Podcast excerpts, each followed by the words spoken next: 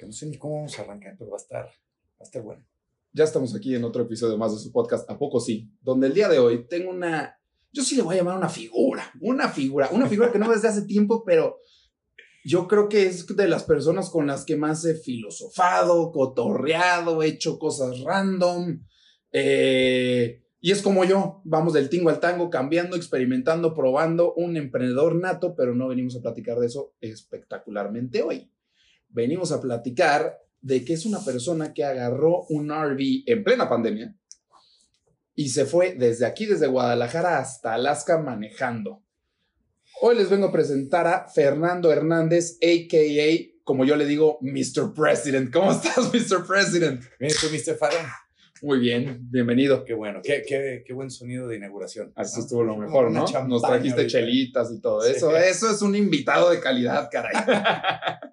la verdad, qué chido. La verdad, ya teníamos un buen rato queriendo hacer este episodio y pues por X o Y razones este, no se había podido dar. Así es. Pero pues ya estás aquí con nosotros. Uy, a ver, la neta, ya no sé en qué momento me sorprendo lo que haces y en qué momento no.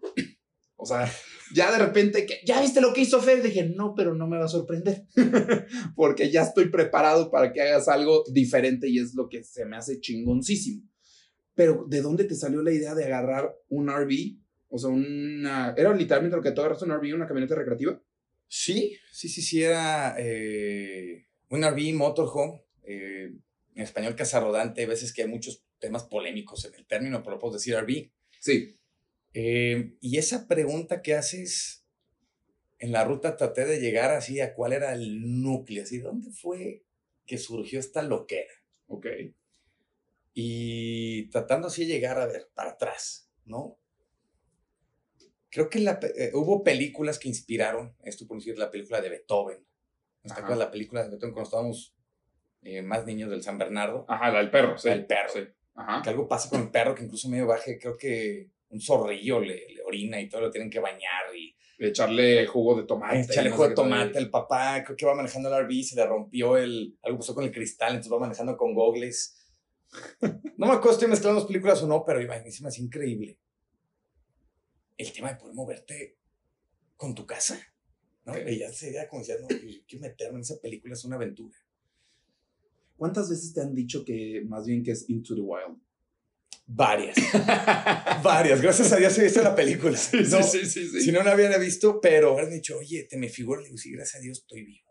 Sí, sí, sí. Yo sí llegué. Estamos vivos. Sí, sí, sí. ¿No? Y. ¿Pero te identificaste con el proceso que él tuvo o no tuvo nada que ver? No sé, mira. Eh, lo, que, lo que he visto en la película, que está muy buena, pues un peliculón.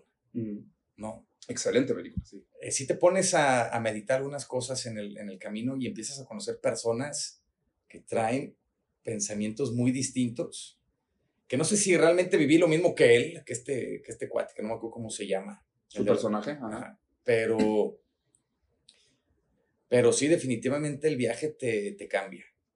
Entonces sí viví cosas pues muy interesantes en el camino. Okay no me dieron ganas así de aventar todo por la borda o, o aislarme como... como Seguías este trabajando, ¿no? Seguía trabajando. Tenías que, o sea, ¿qué compraste para tener internet en todos lados?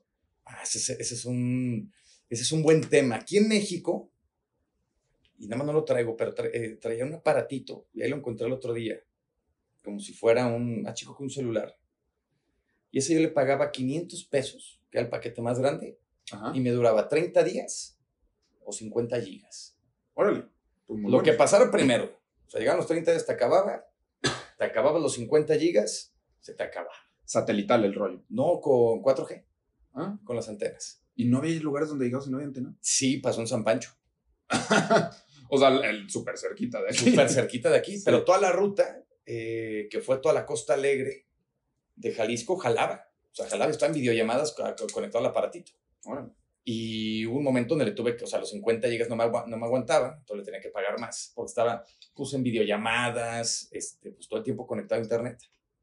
Pero eso fue como me conecté, y en Estados Unidos hay algo muy similar que también se conecta con 4G, uh -huh. y así era como operaba. Okay. Cuando llegaba a los lugares, lo primero que me enfocaba era que hubiera internet.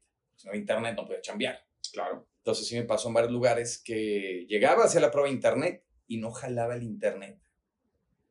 Yo más volteaba el lugar y decía, qué dolor en el alma tener que despedirme de este lugar porque no hay internet. Imagínate. Sí, o sea, me imagino que estás, no sé, en una playa, en un, no sé, 20 mil lugares, tal vez en un risco, en una... Mira, no me acuerdo sé. una vez que venía de una, de- eh, estaba, estaba llegando a Salt Lake City Ok. y venía acá- Utah. En Utah. Exactamente, en Utah. Y venía ya cansado de manejar. Y llegué a un lugar, era domingo, porque normalmente yo me, dormía- me movía casi los fines de semana, porque entre semana tenía que trabajar. A los fines es lo que te iba a preguntar, los, entre semana te intentabas quedar en el mismo lugar. Entre semana intentaba quedarme en el mismo lugar, pero hubo un momento donde mi estrategia fue ya moverme entre semana, Ok. por un tema que ahorita igual y te platico. A ese lugar llegué en domingo, hice la prueba de internet en un lugar. Estaba en un estacionamiento medio aislado, mucho verde alrededor. Había un parquecito con un lago lleno de patos. Ok. Era como un rito, más bien. Dije, no, hombre, aquí va a estar a gustísimo. Veía a la gente pescando. Yo tenía una caña de pescar que una vez la había lanzado y dije, no, hombre, aquí hasta me voy a poner a pescar. Sí, acércate un poquito al micrófono, no vayas. Y, y en ese momento ya estaba acomodado. Dije, ya, aquí fregué, aquí me voy a quedar. Ok. Hago la prueba de internet y me da un mega. Uy. Es un mega de descarga de subida nada y yo sabía que de descarga tenía que tener como 8 megas. Ajá. Dije, santo Dios. En ese momento te tienes que meter a la casa rodante y ver a dónde demonios vas a mover. ¿Cómo? ¿Con un GPS? Tengo una aplicación que se llama iOverlander. Ok. Entonces, una app que tienen todos los viajeros. Bueno, no todos, pero eh, si eres viajero, es un paro tenerla. Ok. O sea, dejas de usar Google Maps y empiezas a usar Es- iOverlander. Ok. Entonces, es un mapa, eh, es una aplicación desarrollada por viajeros y es completamente gratuita. Órale. Y está muy básica la, la- la aplicación. Entonces, tú te metes ahí y puedes ver lugares donde hay campamentos, donde hay RV parks, donde hay lugares donde ya ha habido gente que ha acampado de manera en wild camping, o sea, no en un Ajá. RV park como tal, donde hay conexiones de agua, donde hay eh, gas, donde hay eh, regaderas, donde hay es- baños, Es como un güey que la gente lo va alimentando. lo va alimentando. Órale. Entonces ahí yo me metía y veía, ah, pues quiero ir a tal ciudad y, y buscaba qué lugares, me, me arrojaba el pin y me ponía a ver las fotografías, los relatos de las personas. Y de ese lugar me, me, me movía a un lugar que se llama Cracker Barrel, que nunca había escuchado. Un Crackle Barrels. ¿Cómo no? Yo, Sí. nunca, yo nunca había escuchado de un lugar de esos. no mames. No, se me figuró a- a- a- distinto, pero como si fuera una cadena de VIPs, digamos, aquí en, en, Sí. en- en México. Sí. ¿no? Nada más, pues, tropicalizado para Estados Unidos. Sí, sí, sí. Y llegué al estacionamiento, había varias casas rodantes. Y para no hacerte el cuento largo, me quedé casi 15 días estacionado ahí. Ay, En el estacionamiento del Cracker Barrel. y ya están acostumbrados a ellos, no te dicen nada. No, pues iban y venían casas rodantes y empecé a ver que pues había casas rodantes que se quedan a dormir y yo estaba muy a gusto ahí. Eh, no quería moverme, ni estaba de que esta semana no me voy a mover porque necesito concentrarme en la chamba. Ok. Traía una moto Ah, atrás. Entonces, ¿colgada o cómo? Colgada, sí. Como Es- bici. Como bici atrás, si fuera un rack, pero de una moto. Esa la compré en Ciudad Obregón, Sonora. Antes de entrar a Estados Unidos, me caí en, caí en cuenta y dije, ¿sabes qué? Necesito tener, o sea, me va a hacer un parote tener la motocicleta Sí. para llegar a los lugares. Porque el tema es que la casa rodante puede sonar muy padre. Ay, pues te mueves por toda la ciudad. No. No, qué chinga. Sí. Una vez que te estacionas, Quédate. pues quieres instalarte y lo mejor es quedarte. Sí. Pero Sí, ¿cómo te además- mueves? No, y además, o sea, estar moviendo la casa rodante, a ver, encuentra estacionamiento, ¿no? O sea, ¿dónde te vas a meter? Así es. Y la gasolina y todo. Y la gasolina. y todo.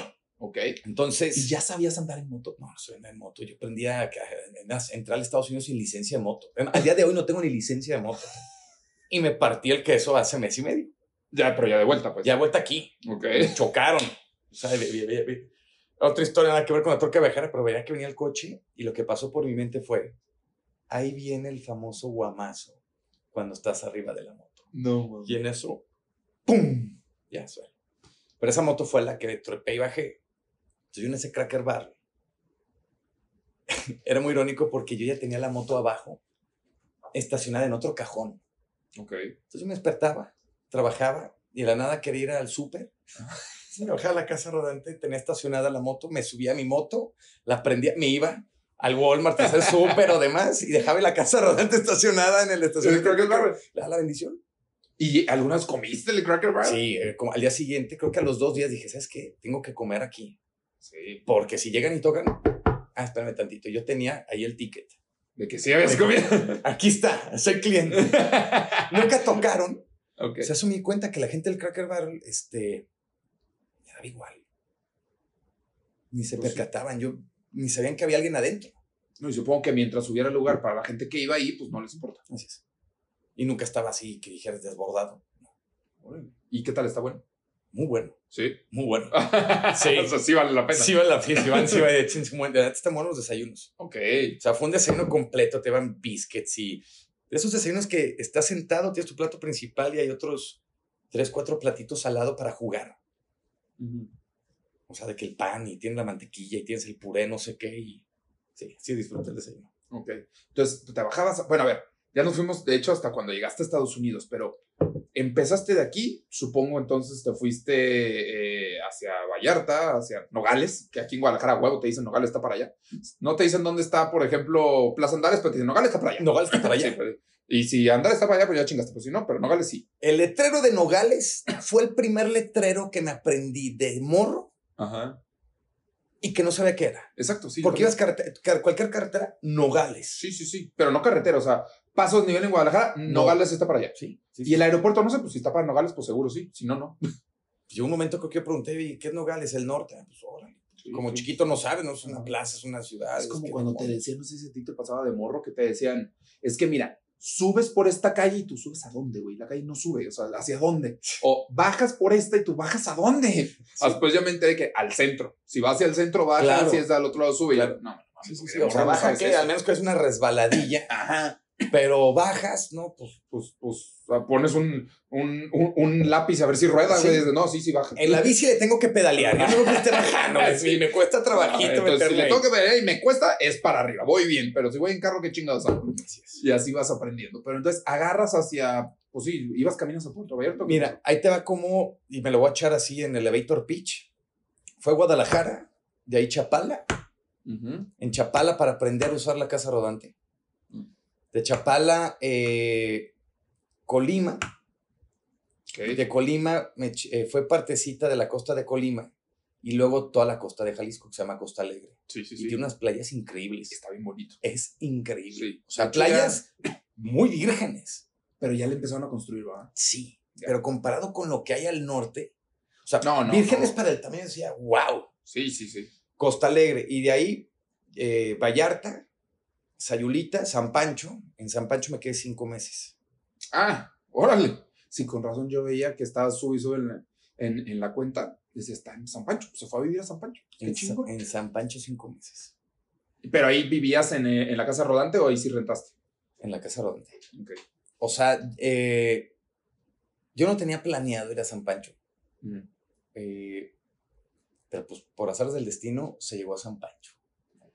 Y Ese es el punto de la casa rodante, ¿no? Decir, pues voy a donde se me antoja y me quedo el tiempo que yo quiera. O sea, no voy con horario, no voy con reservación, voy a donde quiera. así es. Ok. Yo no sé si sabías, pero bueno, el, el, el- o sea, el viaje empezó siendo dos y terminó siendo uno. Sí, eso sí sabía. Entonces, en San Pancho, eh, una relación muy padre, todo perfecto, pero pues al final fueron destinos distintos. Y en San Pancho fue la división. Ok. Y yo no tenía planeado pasar en San Pancho. ¿Por qué? Porque vamos a Alaska. San Pancho está dos horas, bueno, no dos horas, pues está tres horas y media de aquí. Sí. Entonces era como, no, pues vamos a aprovechar el tiempo arriba. Pero, pues me quedé cinco meses en San Pancho. O sea, San Pancho fue uno de los lugares que me marcó un buen, sí hice un buen de raíces ahí, un buen de amigos. Siento que fue un lugar que me preparó para Ok. trepar, porque fue un lugar donde conocí muchos viajeros, Ajá. Tanto en llantas, tanto en mochila, tanto a pie. Eh, y estaba en una comunidad increíble de, de- de- de nómadas en llantas. Ajá. Entonces tenía de, vecino a un francés, a un canadiense, una chava, eh, a, a Carolina. Ella se echó todo América, De punta a punta. de punta a punta, es de Uruguay, de punta a punta en solo, ¡Wow! Sola. ¿Cuánto duró? llevaba en ruta, llevaba bien en casa rodante 10 años. No me acuerdo si le llevó 10, no me acuerdo si le llevó 10 años hacer todo eso. No creo, a lo mejor le llevó menos, quién sabe. Pero, pues imagínate que tienes esas personalidades al lado. Claro. O sea, y tú dices, no, espérame, yo no llevo ni mil kilómetros en esta cosa. Entonces te- tenías a alguien ahí al lado que te decía, no, sí, ahorita mi plan es irme a Europa y hacer algo muy similar. ¿no? Y te topabas, llegaba a ese lugar eh, gente nómada de, de Canadá, de Estados Unidos, de otros países, entonces empiezas a ver. Eso no había pasado antes. Ujú. O sea, cuando íbamos, cuando íbamos en toda la Costa Alegre, llegábamos a RV Parks, pero íbamos en la temporada baja. Entonces casi no había casas rodantes. Y en segundo es, o sea, los RV Parks están poblados 90% de jubilados. Claro. Y pues jubilados, no, no es que estén mal que estén jubilados, pero tienen que ver de la mano la edad. Claro, sí, sí, sí. Y los que te estoy diciendo ahorita eran de nuestra edad. Sí. Entonces como que decías, ay, no estoy tan loco. O sea, o habemos un buen de más. locos, a Sí, toda sí, dar, ya sí. hacemos, ya, ya entre nosotros ya nos entendemos. Exactamente. Y sí fue un lugar que creo que me, me preparó para la ruta y ya de San Pancho para arriba me la aventé solo. Y de San Pancho ya fue, Pero a ver, este, eh, la persona con la que ibas se fue al principio de San Pancho, al final de San Pancho. ¿Cuánto tiempo? O sea, estuviste cinco meses. ¿Cuánto tiempo estuvo esta persona? en San Pancho, Sí. Cuatro días. Ah, ok, y ya tú decidiste quedarte. Ok. De entrada. Nos habíamos echado toda la ruta antes que nos había llevado poco menos de dos meses. ¿Y de dónde sacaste el RV? ¿De dónde sacaste la casa rodante? La casa rodante, estaba yo buscando en páginas, eh, así en Google, de compra de, de compra de casas rodantes y en Facebook. Alguien me habló del Marketplace. Yo conocí Marketplace por la casa rodante. Ok. Entonces me metí a páginas en Google buscando casas rodantes en Estados Unidos, en Canadá o en México, porque la ruta no estaba 100% planeada. Entonces podían, pues, o sea, si salía una buena casa rodante que estaba en Vancouver, arrancamos de Vancouver, Sí. subes y bajas. Sí. Estaba mejor. Sí, sí, sí. O en Estados Unidos, subes y bajas. Sí. Y aquí, subes y vuelves a bajar. Entonces, buscando un buen, eh, apareció una anunciada en Chihuahua. Ajá. y se veía muy buena y a un preciazazazazazazo. Eso que dije, a ver, Algo está raro. algo está raro. Y quería dar con el teléfono del cuate, no di con él y me puse a, a investigarlo ahí, a stalkearlo, como, como se dice en su perfil.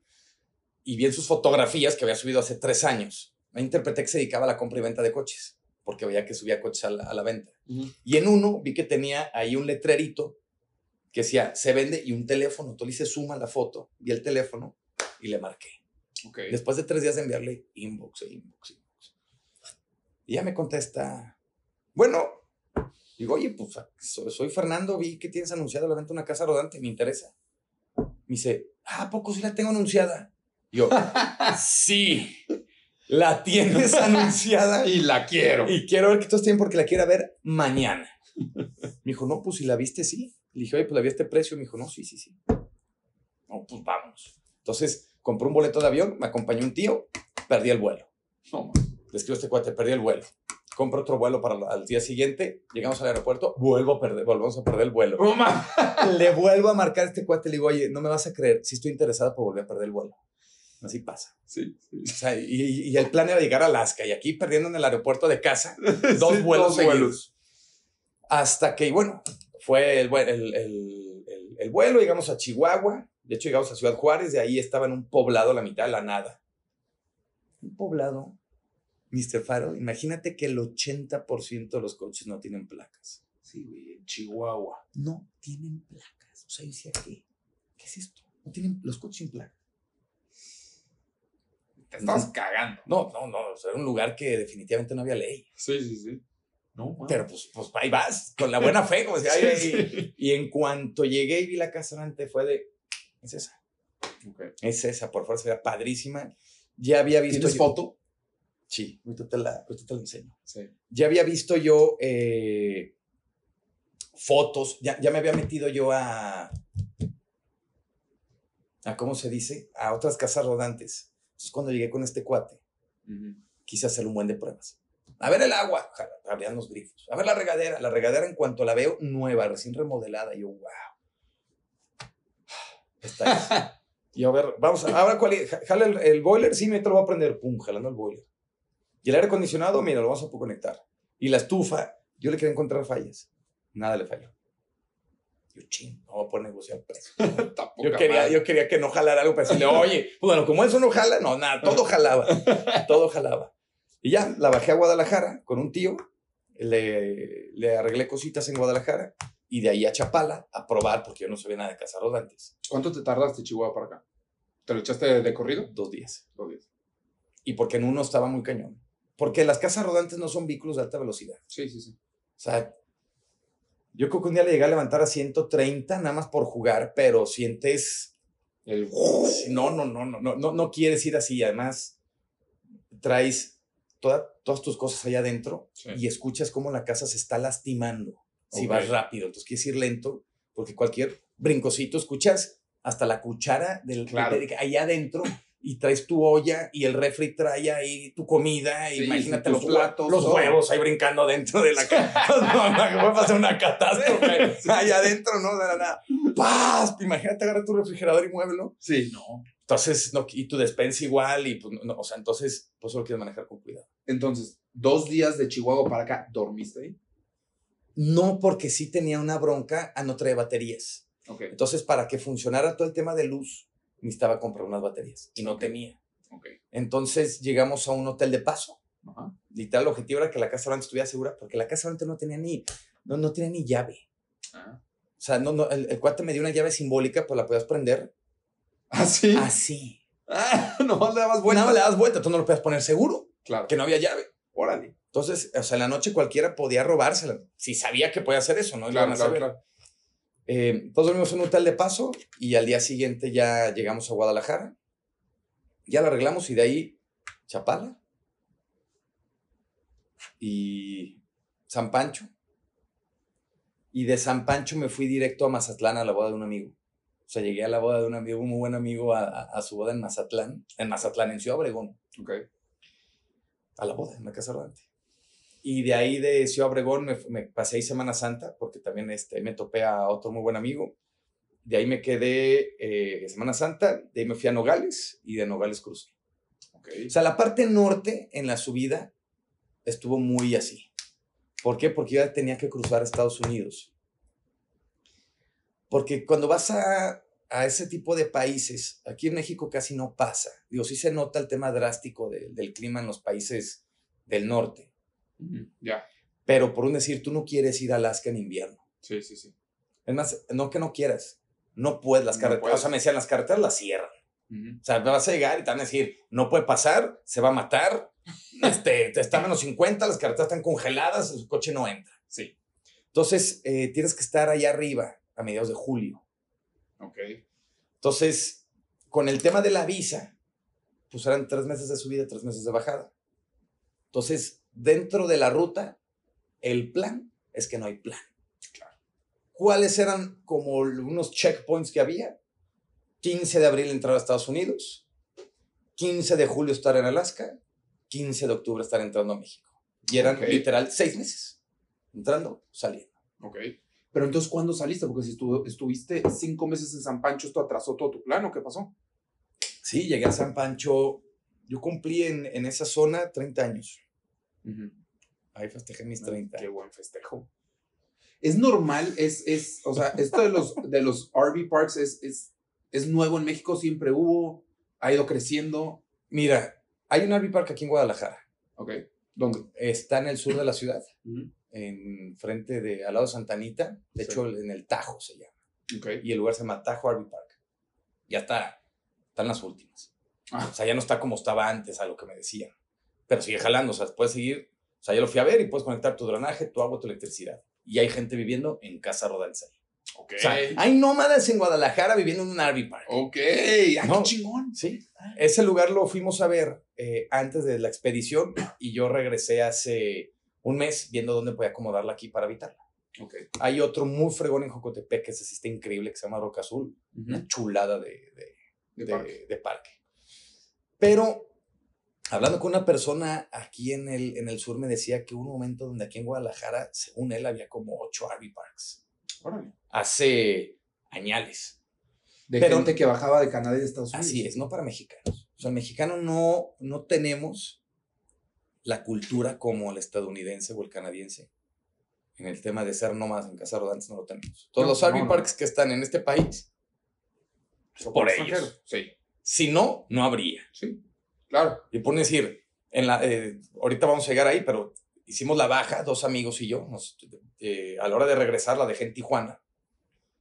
Pero los RV parks eran de, o sea, toda la zona, toda la gente nómada era canadiense, estadounidense y europea. Y veías un mexicano por ahí perdido, pero por ahí perdido. Sí, sí, sí, totalmente. Como que- uno. Como uno. pero sí había latinos, argentinos hay un buen.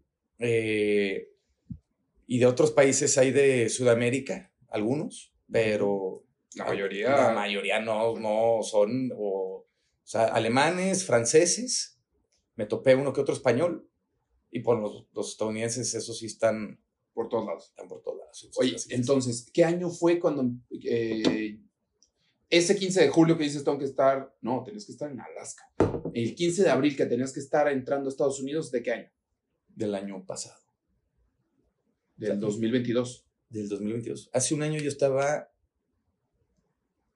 hace, hace, hace un año yo estaba en el norte de Canadá. Ok. Porque me acuerdo que sí tuviste un tema con una vacuna. Sí, a la hora de entrar a Canadá. Yo iba bien nervioso a la hora de entrar a Estados Unidos por la vacuna, porque como doy clases, y me vacunaron con la Cancino. Sí. Y la Cancino no estaba aceptada por Estados Unidos. Dicen que no sirve. Entonces yo iba, y, y no me podían vacunar otra porque el sistema no dejaba. Sí. O sea, no era de que yo estuviera en contra, era de por mí, píquenme. O sea, a mí me da igual, yo necesito cruzar, ¿qué necesito? Pararme de manos, entreno para pararme de manos y entro. Entonces, eh, pasé a Estados Unidos, que era el mayor temor que tenía. Ni me pidieron el tema de la vacunación. Pero para entrar a Canadá, te hacen llenar un formatito y te preguntan los días que te vacunaste y el tipo de vacuna. Ok. Y ahí no aparecía la cancino. Claro. Y necesitabas tener dos vacunas. Voy para atrás, porque al final era tener un código QR que no se pudo sacar. Entonces voy para atrás. Me vacuno en, en, en Estados Unidos en una farmacia y espérame 15 días. Sí. Tuvo de la fregada porque iba a una convención que me habían eh, invitado de, de nómadas, o sea, de casa rodanza en Canadá, Órale. por una empresa que organiza este, caravanas de casa rodanza aquí en México. Ajá. Entonces me invitaron a la convención allá. Conseguí un patrocinio con tal de que me encargaran prender las fogatas en la noche. Y a mí me encanta prender fogatas. Y fue como de, güey, todo lo haría. Dele. O sea, Ah, lo haría yo- ese día en la noche hubiera dicho, ¿dónde está la fogata? Órale, ahí te la vas a prender. Y no puedo llegar a ese. Cambió la ruta. De hecho, de ahí me fui a... O sea, ahí estaba en Idaho. Ok. Así, un lugar en medio de la nada. Y me quedé en una ciudad. De hecho, me estacioné en un lugar para dormir y había un circo al lado. ¿Por qué Idaho? O sea, Idaho a mí me suena así como un lugar para ir en una casa. O sea, ha de estar espectacular las vistas. Entra- iba a entrar por ahí por el tema de llegar a esta convención. Ok. Mira, al, al- al inicio el chiste es que íbamos a hacer, según eso, la baja de subida. Ok. Bueno, más para que veas la locura de plan. Porque el plan es que no había plan y todo salió así de, hay que hacerlo, va, Sí. así de sencillo. Así tiene que ser. Era subir la costa Pacífico, o sea, toda la costa. Pacífico, la parte de México, la, ba- la- Sí. la baja, todo el Pacífico, así, de- sin imaginarte que había en medio. Yo ni sabía que los estados que existían. O sea, yo no sabía que arriba de California estaba una cosa que se llamaba Oregon. Ajá. Eso me enteré a la hora que llegué a Oregon. Fue de, Welcome ah, to Oregon. ajá, de, ah, mira, ya está todo, ya, esto es Oregon. ah, porque si no, no hubiera sido la existencia. Sí. Pero el plan era subir por ahí, todos los estados de Canadá y demás, y llegar a Alaska. Y luego bajar tantito e ir a la costa del Atlántico. O sea, todo Canadá así, y bajar por la costa del Atlántico. Y llegar a México por por, el nor- por el noroeste. Órale. Pero suena padrísimo, suena de, wow, increíble, qué padre. Sí, a la hora que vas y estás ahora sí en el mapa, viendo la cantidad de kilómetros, tu, tu camioneta, eh, la distancia, puta, imposible. Imposible. O sea, obviamente, no. Entonces, Es eh, que estás de acuerdo, porque yo lo he escuchado, que tú querías hacer eso en seis meses, cuando solo cruzar Canadá hay gente que se avienta seis meses. sí, no, eso es, un, eso es un viaje. Sí. O sea, eso es para, ¿cuál es tu viaje de estos seis meses? Cruzarlo. Sí. Sí, cruzar el país de costa a costa. Así. Se acabó. Sí conocí eh, unos estadounidenses amigos. Una venía de Florida y llegó a Oregon En tres días. No mames. En tres días. o sea, ¿Nunca frenó? todo el día manejando. Vas, vas, vas. Una locura, o sea, de todo. Yo no me la aventaría así. ¿Para qué cruzas? Sin ver nada. Vas a pagar la misma gasolina hasta lo lento y pues vete parando por lo menos en los bosques, aunque no haya Exacto. poblados. Sí. Pero respira, decir, estoy en un pino en el kilómetro 1079. Oye, ¿no te pasó? Últimamente, no sé por qué traigo la espinita, quiero irme a un pueblito en Estados Unidos dos semanas. De ese pueblito que desayunas en el mismo diner, que tienes el mismo cafecito, que te sientas a leer en la placita, que todo el mundo se conoce, que caminas para todos lados. ¿Seguro viste varios de esos o qué? Mira. ¿A qué me gustaría regresar? Si hay unos lugares donde se me antojaría mucho. Lo que pasa es que cuando estás viajando en casa rodante, sí cambia la manera de viajar y sí cambia la manera de conocer a personas. Ok. Y hay muchos momentos donde estás solo porque ibas solo. Sí, sí, sí. Esos son los más duros. Hubo, hubo, un día que, hubo un día que dije, no, mira, van tres días que no veo a nadie. Y estaba yo en mi rollo en un bosque increíble, Sí. viviendo yo, cocinándome, lavando, construyendo, ahí le arreglé una cosa a la casa rodante y demás. Pero el tema de los desayunos, las comidas,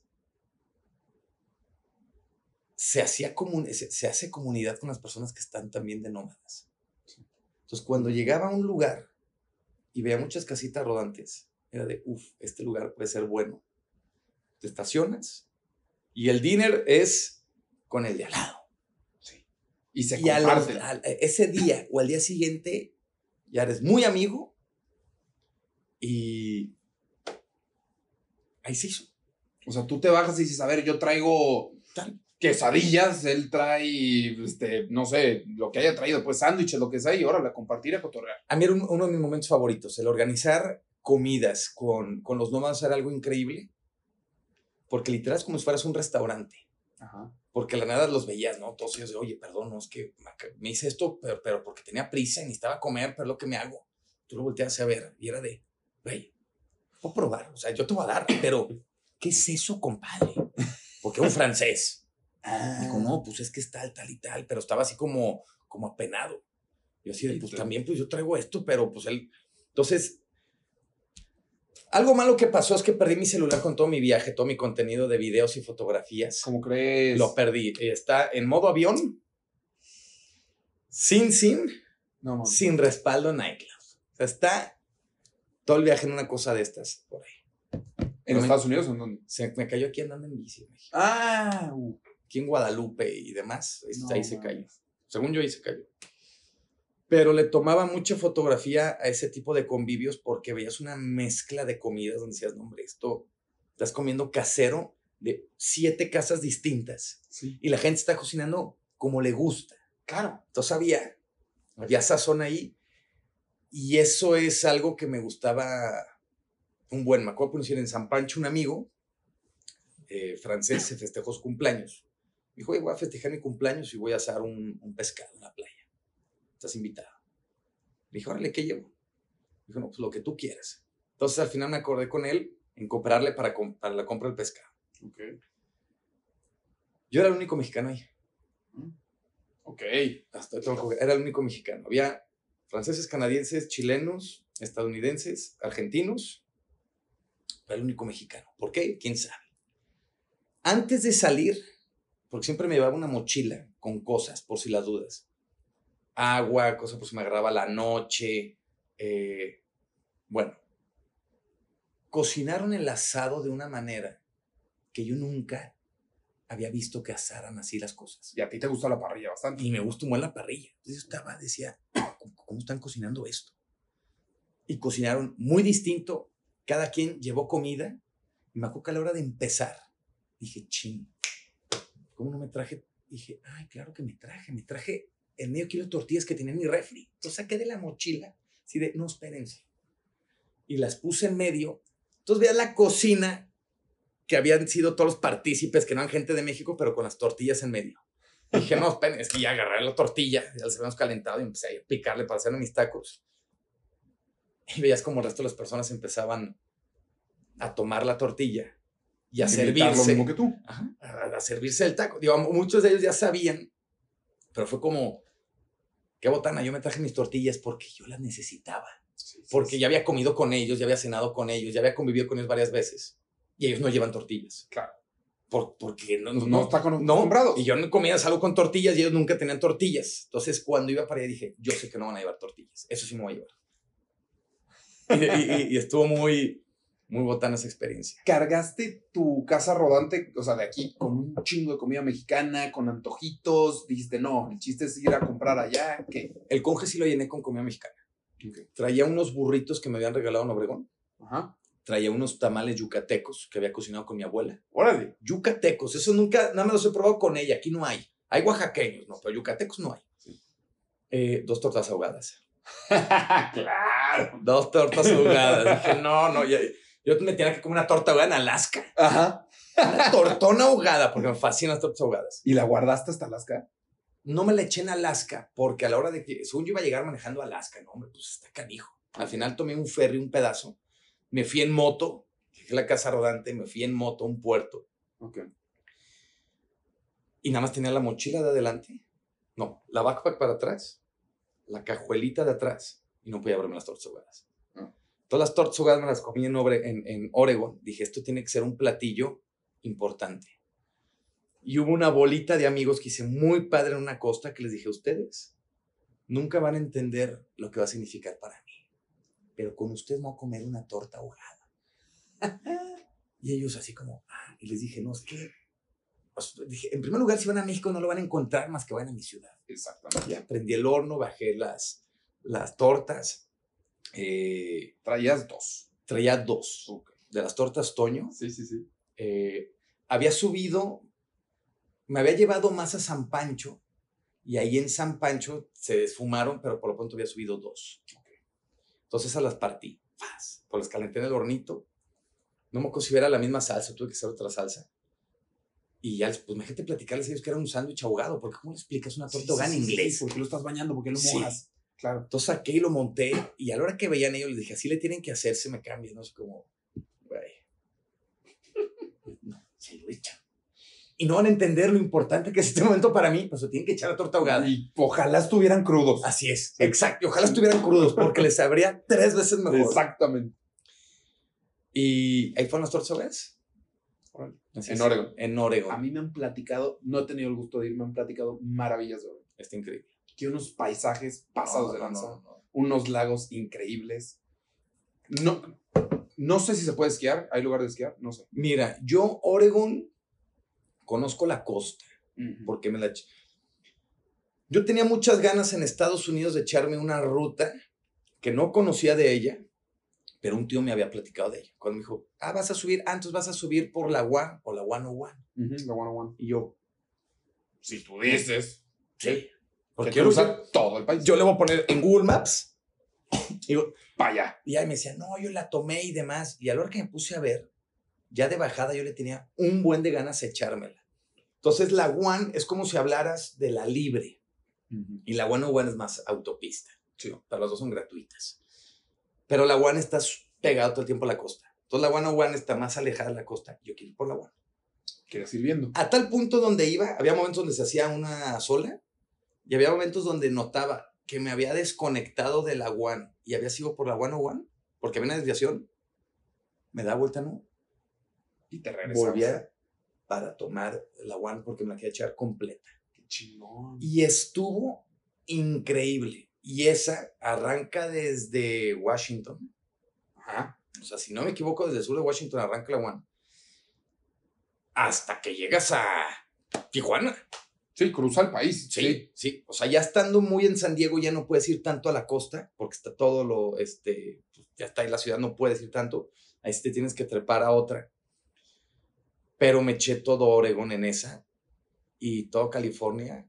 no, no, no, no, no, no, no, no, no, no. Increíble. Fueron rutas donde manejé, porque esa la bajé muy rápido, pero son rutas largas, son pesadas, son buen de curvas.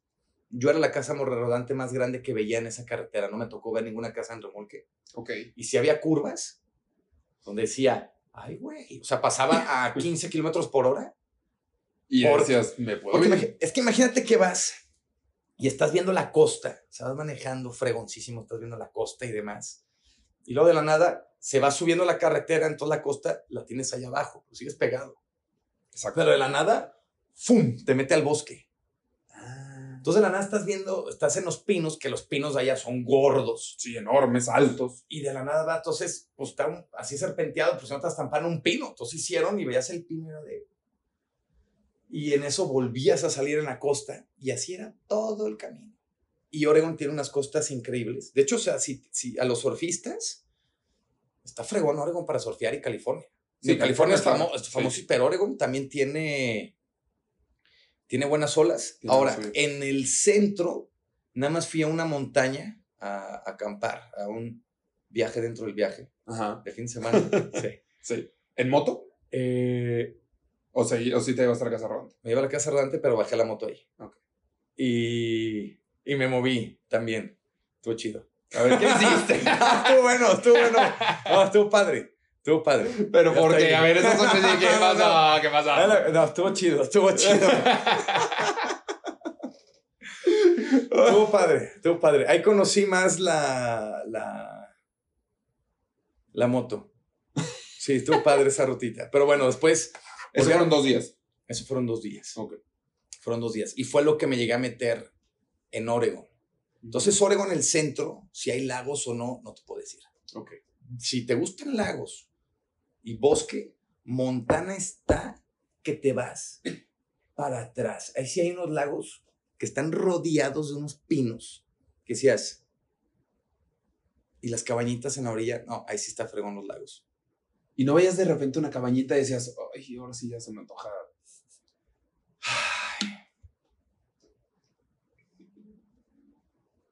Que ya oye, pues ahora sí ya, no sé, otra regadera, una cama. ¿Sabes qué es lo, cuál, cuál es el reto? Yo no tenía broncas con dormir ahí, se me hacía muy a gusto. Pero el reto es que ahí empiezas a valorarle al agua, Ok. porque no tienes agua ilimitada. Es Sí. como aquí, o sea, ahorita si, ne- si necesitamos caminamos cinco pasos y hay un grifo. Claro. Y le abres y puedes llenar las cubetas que tú quieras. Sí. Siempre y cuando no te cabes el agua de la ciudad o de la, de la cisterna que hay abajo, del tinaco. Allá no, allá traes tu tanque. Traes agua limitada. ¿Cuántos litros? Aproximadamente 100. 100 litros. O sea, cada día, cada dos días estabas renovando, o sea, tenía que llenar. Pues ahí es donde empiezas a tomar decisiones. Que empecé a tomar decisiones donde dije, canijo. Mejor no le jalo. O sea, es que empiezas a ver la cantidad de agua que gastas en, en Sí, echarte sí. un regaderazo. Sí. O sea, si me echaba un regaderazo, me tronaba la mitad del agua. Exacto. Sí. Y en los RV parks es normalmente donde te bañabas. En el RV Park te puedes conectar Ah. a- al, al- al agua. Entonces tienes agua ilimitada. Y, a y normalmente tienen regaderas. Mm. Pero yo me aventé toda la ruta. O sea, el último RV Park en el que yo me paré fue en... Es al sur de San Pancho. ¿Cómo se llama este lugar famoso, la playa? En, ¿Sayulita o qué? en Sayulita. Mm. Ahí fue el último RV Park. Ah, De ahí, no conociste uno en Estados Unidos ni nada. De ahí para arriba, puro wild camping o free camping. Entonces me quedé en puros bosques, en puros desiertos, me quedé dos veces en unos Walmarts, me quedé en dos gasolineras, me quedé en un rest area, En Pero un Cracker Barrel. en un Cracker Barrel. Y eso eh, salió después de estar en San Pancho, después de que varios vi que así viajaban. Dije, padrísimo. ¿Viste la película de Nomadland? Sí. ¿Es por alguna razón los Walmart? ¿O solo porque tienen estacionamientos enormes normalmente? Mira, ya están tratando de quitar eso en Walmart, Ok. pero sí te puedes quedar. Pero hay Walmart donde llegas y a ti dice que está prohibido. Ok. O sea, hay pelas. Hay un Walmart que está en Utah, al sur de Utah. Está donde hay, eh, está el Horseshoe Bend, que es un, es un río muy padre que lo ves desde arriba. Pero bueno, ahí Y que parece un caballo. casi no hay RV parks. Entonces ahí ese Walmart parece como una pizza de un caballo. Ah. Pasa así, pero un caballo como si hubiera sido el tamaño de la luna. Así, literal. ¡Fum! Y ese Walmart, no hombre, o sea, veías la can- estaba tomado, tomado por casas rodantes. O sea, porque no había un lugar donde se podían quedar. Y entraban y, o sea, Eran dos de la mañana, estabas parado y veías cómo iban entrando dos casas rodantes buscando si iban a estacionar. Estacionaban y veías cómo dos estaban yendo. Y también al Walmart no le cae tan mal porque ahí pues, Pues com- compras. compras. Sí. Y tienes todo. abasteces, claro. El mejor lugar para ir a comprar, y vaya que fui a varios lugares, era Walmart. Sí, claro. Por precio, por surtido, por todo. Así es. El agua lo tenías que comprar ellos a garrafones. No era como que tenías filtro o sí. Yo puse un filtro. Ah. eh, aquí en México dije, al carajo estar comprando agua en botella de más, me voy a poner un filtro. Entonces, hago la llave, fum, llenaba mi tanque. Entonces yo cargaba en las gasolineras y les preguntaba ahí, oye, eh, ¿tienes acceso aquí a agua potable? Y dicen, sí, aquí a la vuelta puedo tomar. Sí, llenaba mi tanque. Ya lo llenaba y ya yo empecé a tomar decisiones, pues cada, que cada día que pasaba empezaba yo a conocerme a mí mismo, a conocer el tema de cuánto dura el agua. Y vas priorizando cosas. Sí, sí, sí, claro. Y hubo un momento donde dije, ¿sabes qué? El agua la quiero para tomármela y punto. O sea, eh, eh, llega un momento donde, para eso es. Ajá. Que lavar, pues sí, pero ya no te la estás tomando. Y en un tema de supervivencia, no puedes, o sea, ya ves que el, el- el usar agua para lavar un plato es un lujazo. Es un lujazo. Sí. Que eh, tomar el agua para mojar un trapito y limpiar la mesa también es un lujazo, porque estás desperdiciando agua que trajiste, te, te la puedes tomar. Sí, claro. Entonces, Wow. eh, No mames, sí, cierto, claro. es una locura. Sí. Y empiezas, a por decir, llegó un lugar donde estaba al lado de un río y empiezas a apreciar cuando tienes agua así de cerca. Porque ahí lavaba los platos, sin jabón ni nada, sin nada más. Empecé a ver cómo podía lavar sin agua, cómo pasé varios días sin bañarme, ¿Y cómo podías lavar sin agua? literal enjuagando. Ah, en la casa rodante limpiando el plato. O sea, Terminabas de comer y en ese momento lo limpias. Si Ah. lo dejabas de ah, en 15 minutos, por, no, ay, se va Ah. a secar y y terminas de comer, tomas papel de, de cocina, le listo. súper bien, quedaba perfecto. Pero son cosas que estando en la ciudad dices, qué locura, sí, pero estando allá, No pues también, dos. a ver, ¿cómo le hacen los que acampan? Claro. Vete a acampar tres semanas, pues no te hacen una pipa de agua. Sí. O sea, estás cargando, eh, imagínate que te trepas un garrafón de agua, imagínate lo pesado, ah, pues ahí traes agua, si la optimizas para 10 días, Sí. porque tienes 2 litros diarios. Sí. Imagínate llevarte un garrafón. Y hay compadres que se avientan rutas caminando de meses. Sí. Entonces, Sí, ahí empiezas a ver que es prioridad. y prioridad. Y aparte te empezó a, a enseñar, yo creo que, pues de alguna manera, no sé si decirlo responsabilidad o qué, porque es, no, no, no. Ahora sí yo no puedo gogonear de dejar mi platito, es, lo lavo ahorita Lo lavo ahorita. y ya. Dice tal cual. Qué chingón. Y ¿Hubo algún momento en el viaje que, o sea, por- o sea, que dices, chingado, a ver si no me tengo que regresar por esto? si hubo, un, si hubo algún momento donde dije, en la torre, a ver, y si dejo la casa rodante aquí y tomo un vuelo, porque eh, a- a- hubo un momento donde dije, a lo mejor tengo que regresar. ¿Por la chamba o Er- por qué? Por la chamba, por varios temas que estaban pasando en Guadalajara. Y cada kilómetro que subía era pesado. Porque yo sabía que cada kilómetro que estaba subiendo iba a tener que bajar. Sí. O sea, mientras más al norte, esto mismo lo tengo que bajar. ¿Por Sí, qué? sí. Porque tengo una casa rodante Con mis cosas. con todo. O sea, literal, lo único que dejé en Guadalajara fueron tres cajas de archivo muerto. O sea, donde tenía ahí que la adorni del premio que me dieron, este, en, en no sé qué, Sí. que el diploma, que me la, la playera del recuerdo de primaria ha sido Sí, en serio, lo que no te podías hacer, lo que no tenía caso llevar. Tres cajas que dejé en casa de mi abuela, con mi nombre, cerradas. Todo lo demás está aquí adentro. Mis libros, mi ropa, mi computadora, este, todo, todo, todo estaba ahí adentro. Entonces no era como, ah, toma un vuelo ahorita, como tú te vas a, o no, no, ahorita No, vamos no. a Cancún. No, o sea, necesito bajar todo esto. Y cuando, cuando empezaste a empacar para subirlo a la casa rodante, empezaste a ver, esto la neta, la madre, ¿qué, qué hago? O sea, ¿lo tiraste? O sea, que empezaste a depurar. Mira, yo subí con tres bicis. La madre. Tres bicis. Ok. Íbamos dos, entonces teníamos que traer dos bicicletas. Claro. Y una por si acaso. Y una que se la estaba subiendo un amigo de Vancouver, que él vivía allá. Y esa bicicleta él la amaba, porque tiene una historia que hace que valga, que, que, que es invaluable para él lo que vale la bici. No, pues la, la bici le da igual, los fierros le da igual, pero fue un regalo que le hicieron a él de una persona que ya no está aquí. Ok. Entonces, y es como, Eso vale un buen. Pero él estaba ya viviendo en Vancouver. Y la bici estaba aquí en Guadalajara. Iba de casa en casa. Entonces estaba con unos amigos en casa de ellos y en eso vi la bici. Se llama Cos, Ajá. mi amigo. La bici de Cos, sin sí. Y fue en ese momento que dije, Era yo. ¿se la llevamos? ¿Qué hubo? La trepamos. ¿Qué hubo? ¿Quieren? ¿Se la llevamos a Cos? Sí. La desarmamos en ese momento, la metí en mi coche, ¡pum! Se va. Iba con la bicicleta. Cuando me compré la moto, le, le hice una adaptación a la parte trasera para tener una rampita para la moto. Entonces, siempre que tenía que bajar la moto, tenía que quitar el rack de bicis y las dos bicicletas. Sí, claro. Era en algún momento una joda.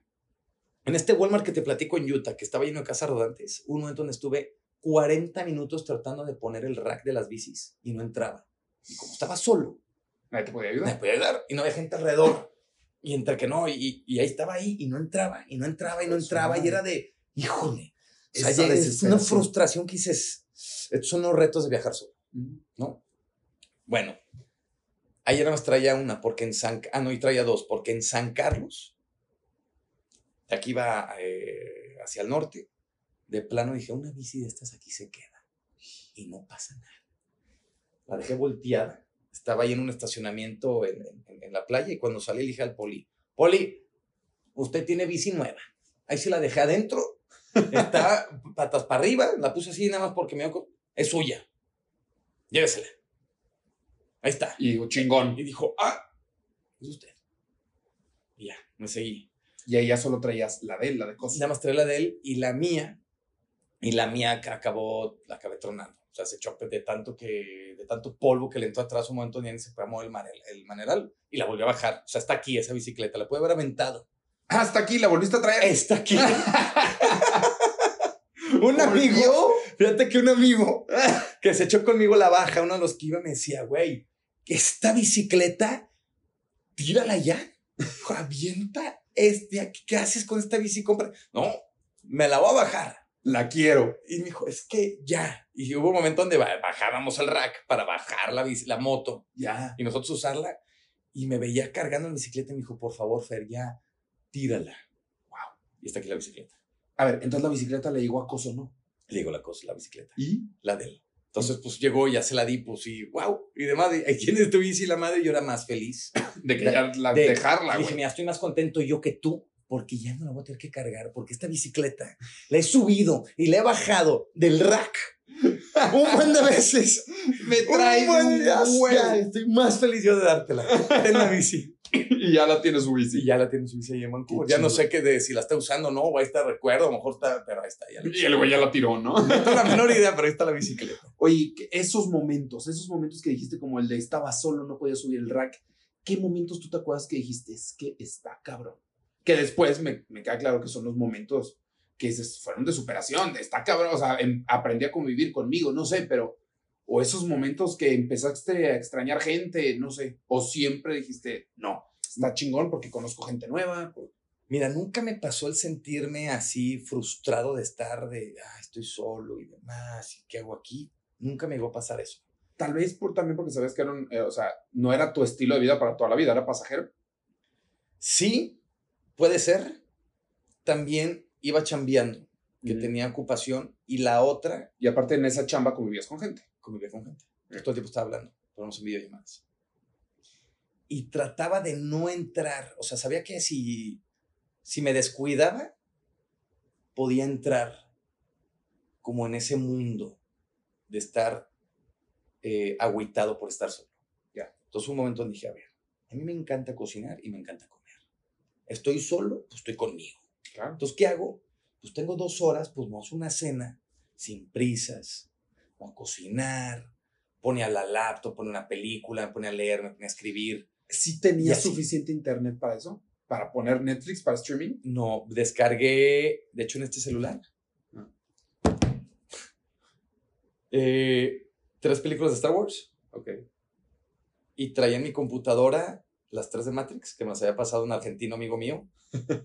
y me había dado otra, según él, pero no venía. Entonces, cuando no había internet, o sea, o, me, o veía las de Matrix o veía las de Star Wars. Punto. Y me encantaba. Sí.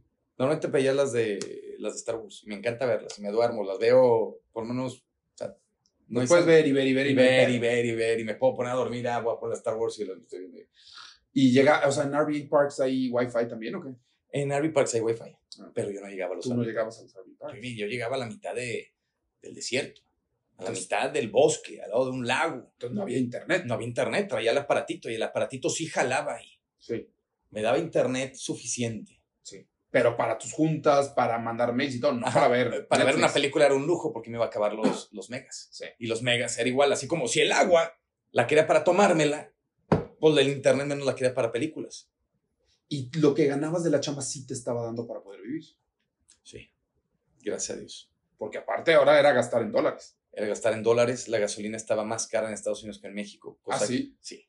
Ah. Y entrando a Canadá, todavía más cara en Canadá que en Estados Unidos. Siendo que en Estados Unidos está más cara que en México. Yo pensé que era más barata.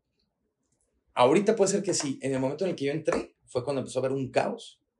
Y aquí por temas de que no, o sea, creo que no le treparon o con, por medio del jet se empezaron como a controlar que no se subiera tanto, estaba más barata en México.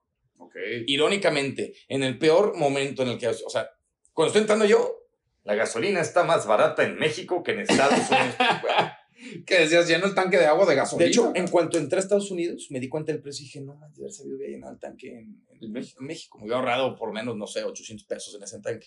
Pero fue parte de la estrategia de no llegar a RV Parks.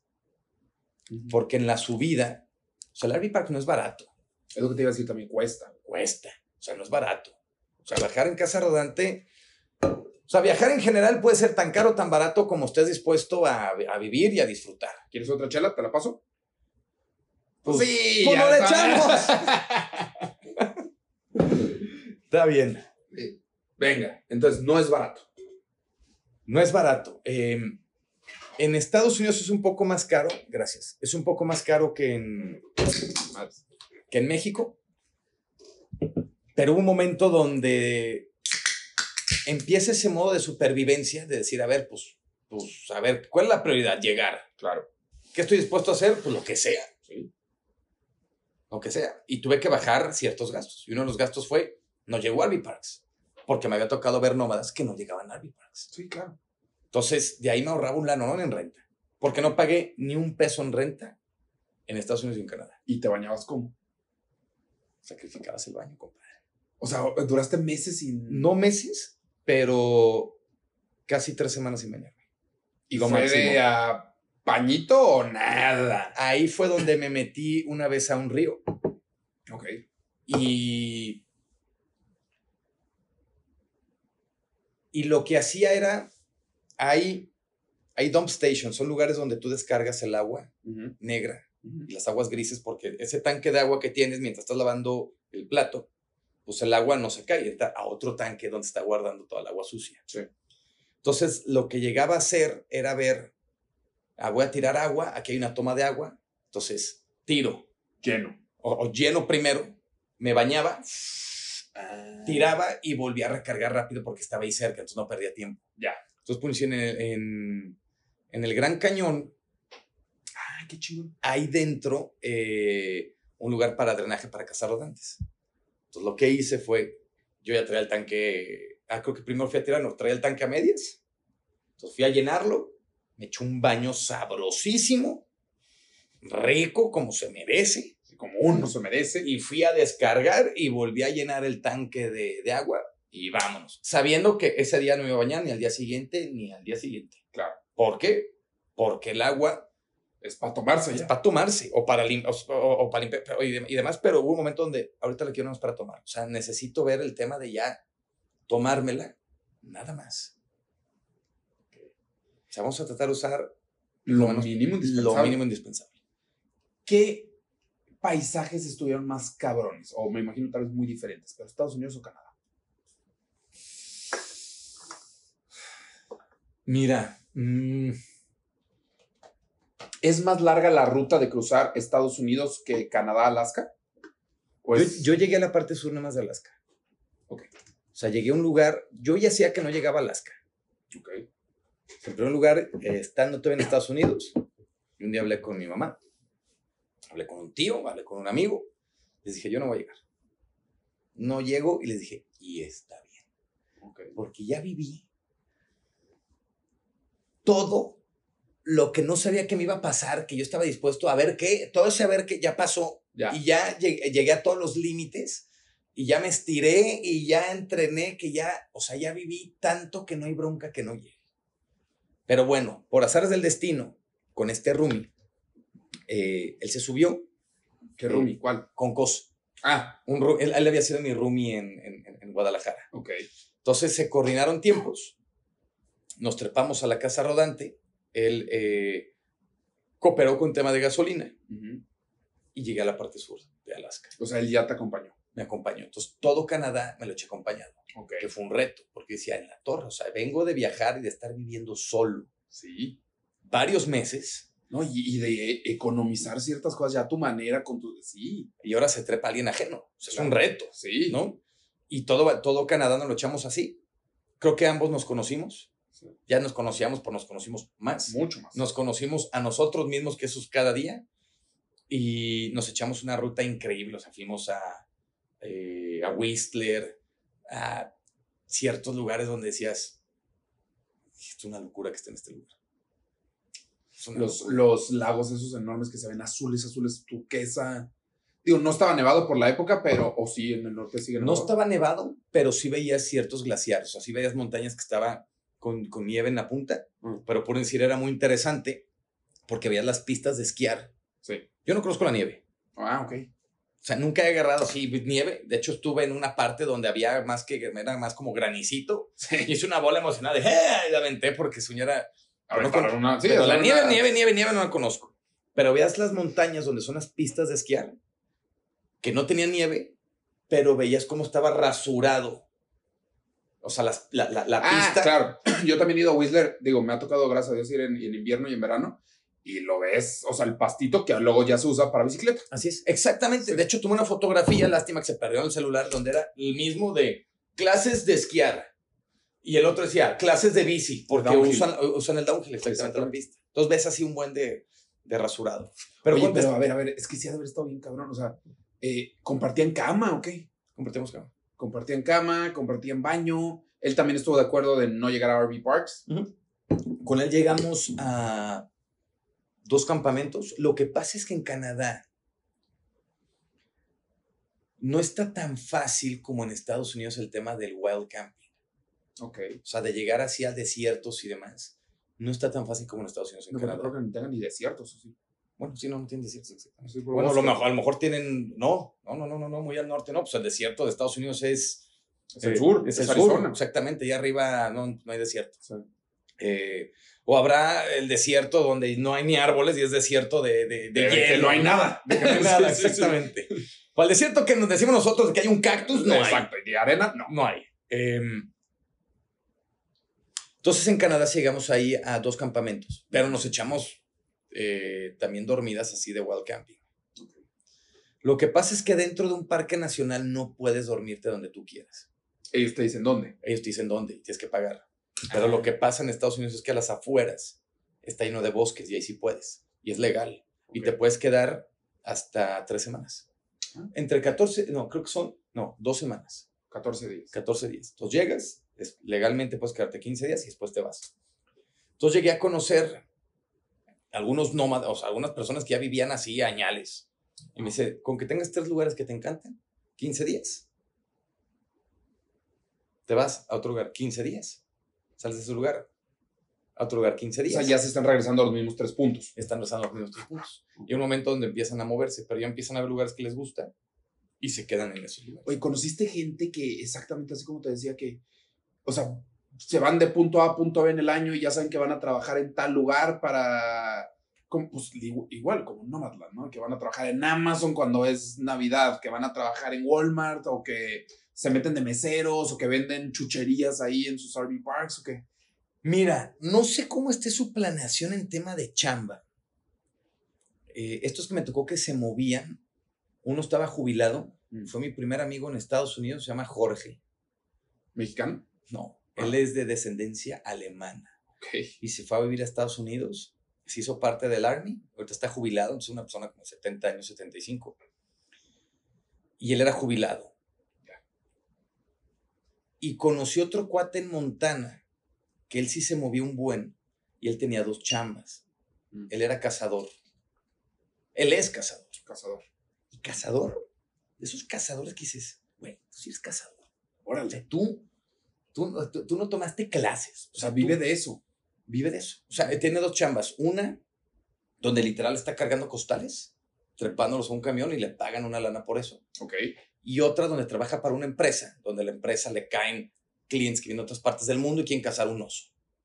Entonces le hablan a este güey. Llévalos. Oye, llévalos a cazar el oso. Entonces este compadre es el que va y lo lleva a, a don Luis, que viene de quién sabe dónde demonios, a que lo, Ya. lo encuentre el oso y pum, lo tumbe. Wow. Ya era tan cazador que él, digo, dentro, en, en- en el viaje hay un momento donde tienes que tolerar el escuchar opiniones y temas que sean muy distintos a lo que estés a favor o en contra. Totalmente. Si no, vas a estar Sí. metido en una bronca y no Sí. vas a disfrutar. Sí. ¿no? Entonces este cuate me platicaba que él su sueño era cazar el lobo, A un lobo. a un lobo, Ok. a un lobo. Y me platicaba de sus experiencias, me dice, no, eran 3 de la mañana y los lobos sabían que yo los quería cazar y yo sabía que ellos me estaban cazando. Ok. Y me enseñó su rifle. De hecho, él me dijo, oye, este, si te quedas una semana, vamos a comer oso sí o sí. Dijo, quédate una semana. Y me dijo, y te lleno el conge de carne de oso para que avientes.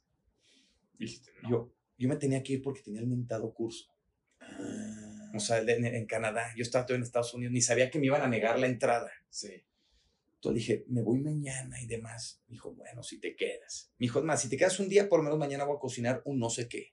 Me cayó tan bien el cuate que le dije, ¿sabes qué? Me voy a quedar un día más. Está bien. Voy a ver cómo pelotas me muevo en manejar más tiempo y dormir menos, pero me quedo. ¿Y qué cocinó? Cocinó como un lomo. ¿De oso? No, sí lo fue a comprar. Porque le dije, oye, ¿por qué de aquí una semana? ¿Por qué no mañana? Me dijo, pues es que yo salgo. Y yo no sé si me voy a encontrar el oso hoy o mañana. Me dijo, yo, pero yo todos los días voy, me trepo y si encuentro el oso lo tumbo. Ok. Grizzly. negro. Ah. No sé si se topara un grizzly, si se lo iba a echar o no, pero me dijo que sí, que encontró un grizzly, era así como un... Una cosa rara. Como, como muy raro, exactamente. Y me dijo, los negros, este, dijo, te los encuentras ahí. Yo traía un gas pimienta Ah. especial para, para oso.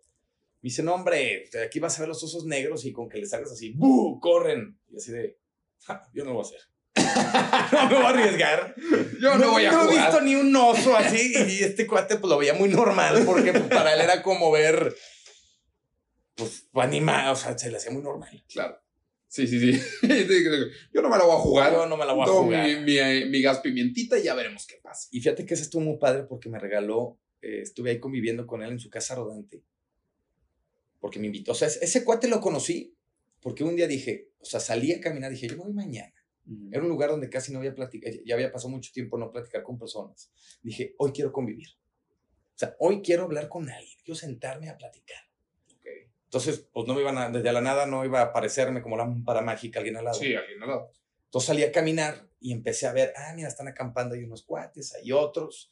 Pasé por unos, me saludó, Se respeta mucho su espacio, que dicen, a ver, si alguien va a acampar, a ver, aquí ya está acampando alguien, vámonos un poquito más para allá. sí, sí hay respeto en eso, no me tocó nada así de que, ay, se están pasando lanza. No, sí se respetaba mucho. Ok.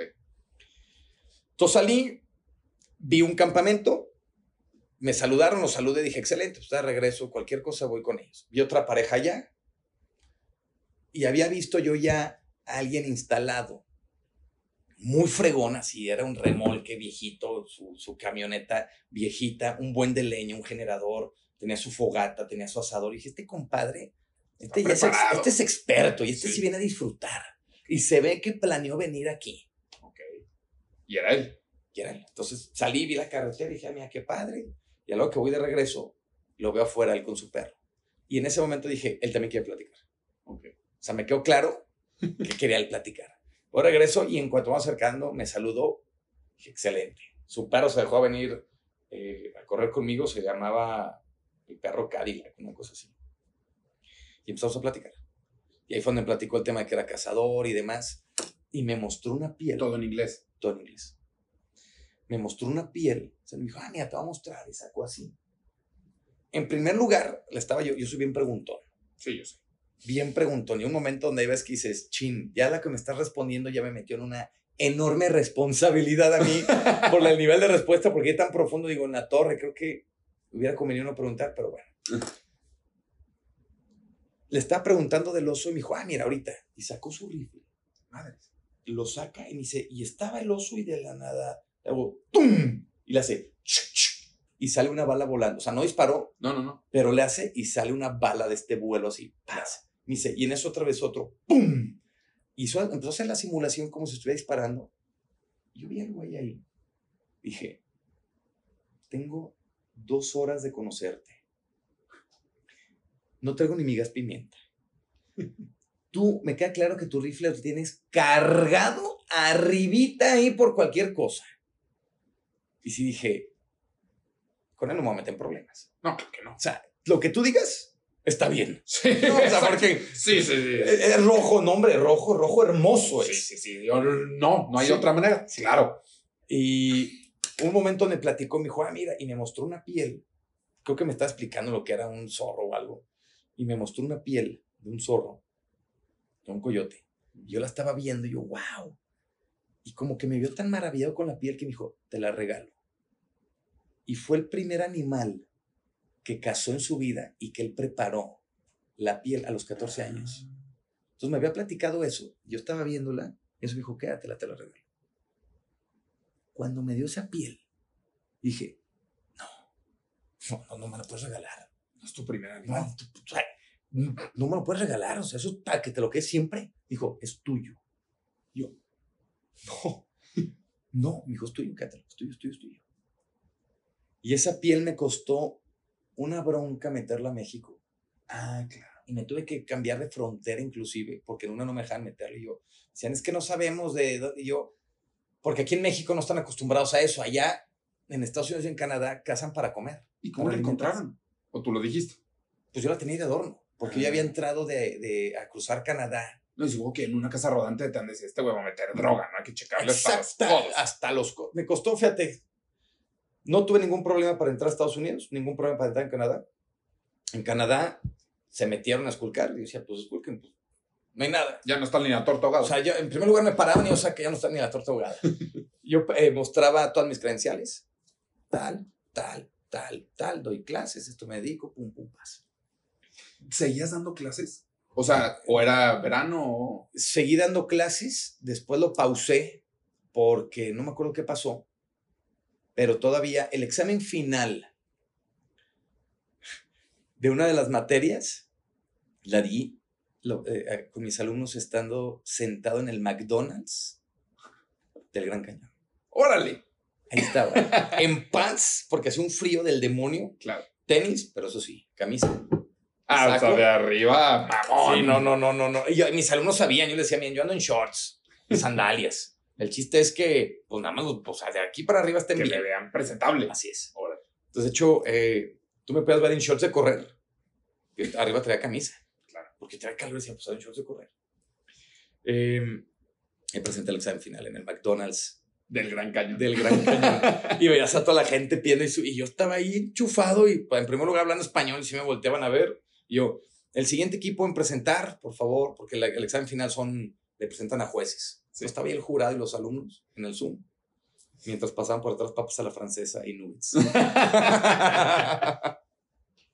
ok. Está chido. Está perro eso. sí. Entonces, conociste a este señor, dijiste todo lo que, lo que usted me diga es cierto. O sea, lo único que no le voy a aceptar es que me diga finge ser un oso, porque tampoco soy pendejo, ¿no? Exactamente, dices a este cazador. Ah, es que era un chavo de nuestra edad.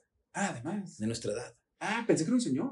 No, era un chavo de nuestra edad. Ah, Sí, joven, increíble. ah. De nuestra edad tal cual.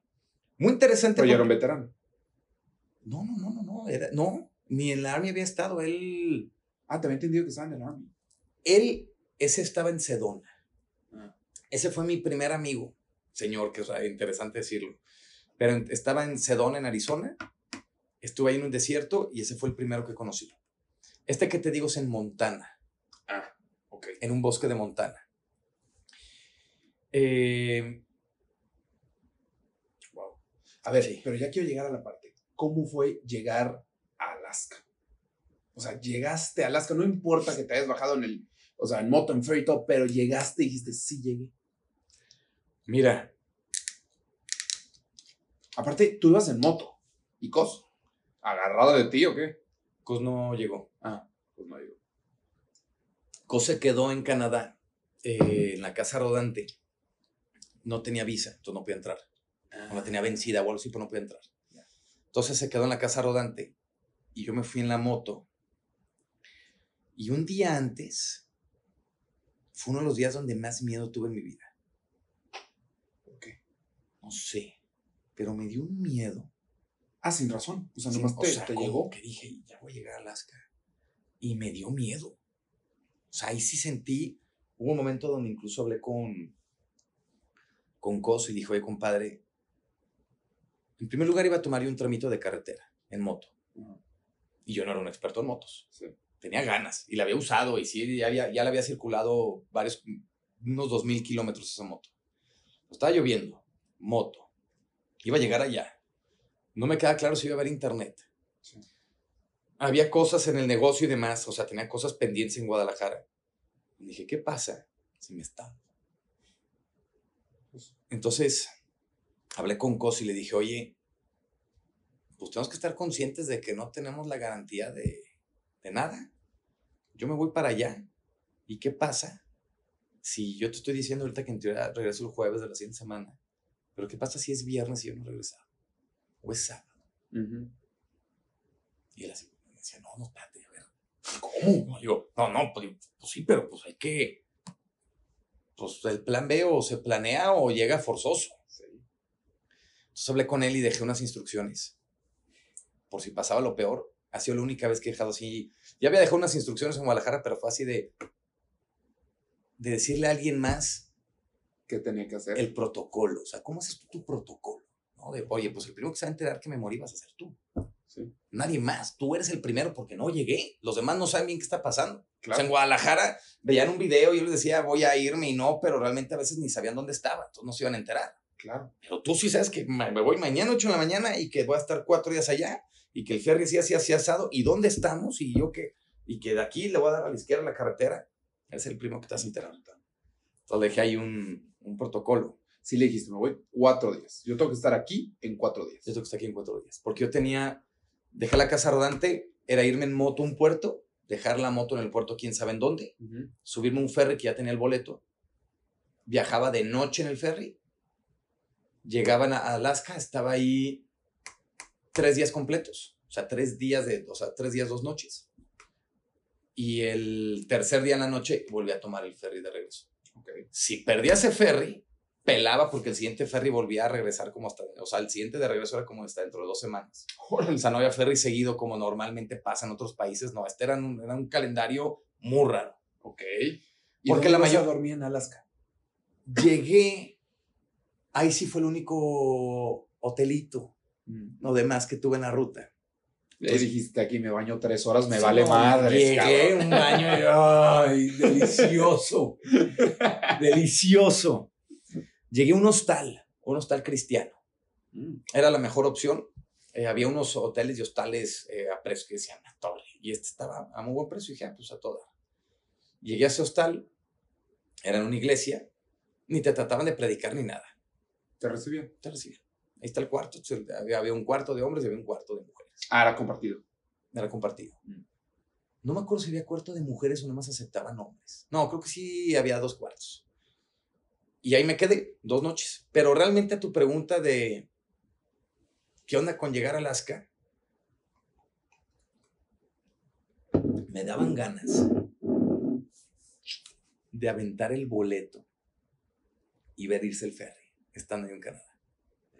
Así de agarrar el, el boleto y decir, Adiós, me quedo dos semanas. y decir, no necesito llegar a Alaska. Ah, el de ida. El de ida. Ah, El de ida. ¿Por qué? Porque no necesitaba llegar. O sea, En un era- momento ah, dije, ya, da igual si llegue o no llegue. O sea, ¿qué diferencia va a ser? Que llegue o no. Cuando ya viví, Era el viaje. era el viaje. El punto era el viaje. Me pregunté, ¿y, y por qué carajos Alaska? Pues porque para llegar, pues, pues, imagínate todo lo que tienes que navegar. Oye, no, no va, no- o sea, no va a ser un viaje normal de ir manejando y, y de por Nada. sí no hay, no hay viajes que sean iguales de aquí a Chapala, todos salen distintos en la carretera. Algo va a pasar, algo vas a conocer, algo vas a ver. Sí. Eso era lo fregón. Y me daban un buen de ganas y lo reboté con personas de, me dan ganas de aventar el boleto al mar y ver cómo se va el barco porque no necesito llegar. Tomar, total, tomé la decisión de si subirme al ferry. sí, Sí, me subí al ferry. Y cuando llegué allá era así como, pues a ver qué pasa. Pues sí, ya llegué. Vamos a conocer, voy a estar tres días. ¿Qué fue? ¿Anchorage, algo así? O No, mucho más al sur, se llama Ketchikan. Ok. Ketchikan. Es el poblado, creo que sí hay uno un poquito más al sur, pero es el poblado más al sur de Alaska, es una isla. Y de hecho, o sea, estás todavía enfrente de British Columbia. O sea, está, eh, no, no estás ni muy al norte. Entonces fue Más como... pegado a Victoria. Exactamente. Ya. De hecho, todos los ferries, todos los cruceros que van a Alaska, que salen de Victoria, o salen de Vancouver, eh, la primera parada es Ketchikan. Ok. Entonces, ¿Y me- tú sabías desde un inicio ese era el plan, llegar hasta ahí ya? ¿O No. sí, al principio sí era subir? eso se tomó la decisión tres semanas antes. Ok. O sea, yo Ketchikan y me hacía en el mapa. No, yo sí me hacía en Anchorage y todavía otro poblado arriba. Pero ya cuando estás acercando dices, ay, jole, como que sí costó trabajo todo este guamazo. O sea, ya viví un buen, ya está canijo y falta un buen. Sí, me tengo que regresar. O sea, el viaje de echarte a, o sea, Alaska está para otro viaje. Sí, o sea, sí, del sí. punto que llega al sur para llegar arriba, está, así como lo que hablamos de la costa Pacífico, el Atlántico, que es un viaje, esa parte arriba es otro viaje. ¿Cómo fue entonces la diferencia de tu viaje hacia arriba y tu viaje hacia abajo? El viaje hacia abajo estuvo mucho más sabroso que el de subida porque iba mucho menos presionado. Ok. O sea, era como, ya voy para abajo. Ok. El de subida, literal, era, ahí voy. Me costó trabajo regresar y, y ay, güey. ¿Y repetiste puntos o ibas cambiando? Iba- No, sí, subí por el centro oeste, por así decirlo, o sea, no subí por la costa. Entonces me eché eh, Arizona, Utah, Wyoming, Montana, Idaho y de ahí me fui a Seattle. Entonces, la última vez que vi la costa fue en San Carlos, Sonora, Ok. yendo Sí. de subida. Sí. La siguiente vez que vi la costa fue en Seattle. Ok. O sea, Todo el hasta re- arriba, Hasta arriba. Todo el resto fue medio en el, en el, en el bosque. en el, en el bosque y en los desiertos que estaban ahí medio en el sur. Entonces hasta que llegué a Seattle y de ahí crucé a Vancouver. Y ya de Vancouver me eché eh, todo British Columbia, que está increíble esa ruta. Pasas por, eh, por Whistler, está un, un parque nacional que se llama Banff, otro que se Sí. llama Jasper. En Banff es los lagos poca madre, ¿no? Sí, no, increíble. Los, no, no, no, están... no, Sí. Ahí sí, lo que decías de lagos y demás, sí, ahí sí están padrísimos. Ok. Cosa llevó un, un kayak que le prestaron, entonces un día hicimos picnic en el kayak. Entonces íbamos llenos de comida y, y no, la pasamos muy padre ese día. Ya en la bajada fue cuando fui costeando. O sea, mm. me eché toda la costa Pacífico. O sea, volví a bajar, eh, volví a regresar a Vancouver, Cose baja, llego a Seattle y de ahí toda la guana. Ah, increíble. Dicen que esa carretera está no, poca no, madre. No, no, no, no, no, no, no, no, increíble, increíble, increíble. Yo la disfruté. O sea, todo lo que tenía que meditar del viaje me lo eché ahí. En Oregon, conozco Oregon porque me quedé en una playa al inicio en el norte Ajá. porque el plan es que no hay plan otra vez de nuevo, ¿no? Ok. Entonces llegué, entro a la 101, a, las, a los dos kilómetros estaba la playa donde soñó me iba a quedar los- a descansar una o dos noches Ajá. y me quedé tres semanas De regreso. de regreso, tres semanas. No había presión de tiempo todavía. tenía que estar, iba a tomar un curso de liderazgo de cómo liderar, eh, liderar caravanas de casas rodantes. Ah, cabrón. Sí, Órale. lo que acaba presentándote el camino, Sí, ¿no? Sí. Entonces sí tenía una fecha de llegada. Entonces yo tenía para bajar cuatro semanas, ¿Llegada a dónde? ¿Aquí? llegar a Tijuana. A Tijuana. De hecho tenía que estar eh, exactamente en Hermosillo, Ok. pero pues iba, yo plan, yo planeé llegar a, a Tijuana. Porque venía por la costa, entonces pum, llegas a Tijuana. Sí. Cuatro semanas. Llego a esa playa en Oregon. De las cuatro semanas, tomé decisión de quedarme tres en la misma playa. No, Hubo un día que yo ya estaba listo para irme. Ajá. Listo, ya estaba todo guardado. Ya me había despedido de todos. Ya había habido, porque algo, algo fuerte de, de viajar es que estás constantemente despidiéndote Sí. Sí. Y despidiéndote probablemente para toda la vida. para toda la vida. Y es un tema que hasta ahorita me pone, lo, lo digo y me pone la piel chinita, pero es nostálgico. Es como cuando te das un campamento de cuatro días con gente, niños que no conoces, pero el último día, ellos ya son tus hermanos. Sí, sí, sí.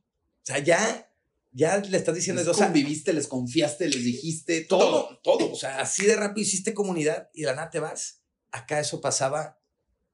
Había lugares donde llegabas y no hacías comunidad y había otros lugares donde sí. Entonces, adiós, adiós. En este yo ya me había despedido y estaba de. Y en eso hasta me voltean, me volteé a ver uno y me dice, no te vas a ir. Yo, no, sí, no, no, no, ahorita, dame 10 minutos me voy. Ya estaba todo guardado en la casa rodante. Y de la nada, alguien del, porque ya, ya ya había algo comunidad, alguien dice, no me acuerdo cuál fue el plan. ¿saben qué? Me quedo, me quedo. ¿Cómo? Sí. Ah, y ese día, fogata, cantada, comimos todos en la noche. Ah, dije, claro que me tenía que quedar y me quedé. Según yo me iba a ir a los dos días o los tres días, me acabé quedando 15 días más. O sea, tres semanas ahí. La estiré lo más posible. Un momento en dije, yo por mí me iría mañana porque me estoy pasando increíble. Ya no puedo porque llegué a Tijuana. Yo estaba en el norte de Oregon. Sí. Para bajar a Tijuana ya era una cantidad de kilómetros inmensa, donde ya tenía pocos días para llegar. Ajá.